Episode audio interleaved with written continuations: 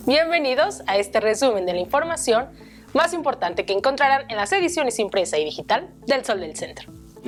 Solo en el transcurso de las últimas horas, el estado de Aguascalientes registra ocho nuevos fallecimientos a causa del coronavirus COVID-19, para situar la cifra negra en 699 decesos.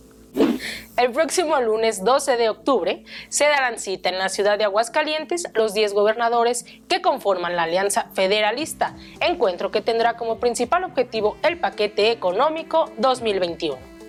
En una clara muestra del compromiso de la alcaldesa Tere Jiménez con el bienestar de la población de Aguascalientes, fue inaugurada la sexta etapa del relleno sanitario de San Nicolás, que fue construida bajo toda normatividad vigente a decir de Enriqueta Medellín Legorreta, integrante de la organización Conciencia Ecológica, el relleno sanitario San Nicolás. Pasó de ser una obra ejemplar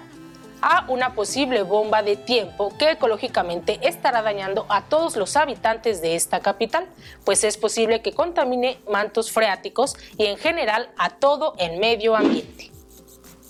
con el objetivo de analizar la identidad política que en este momento está experimentando nuestro país desde la administración del régimen presidencial bajo un proyecto denominado Cuarta Transformación, un estudio emprendido por David Pérez Calleja a través de su libro Identidad y Cambio en México, El Gran Lector, una obra que será presentada el próximo viernes a las 16 horas en el vestíbulo del Congreso del Estado.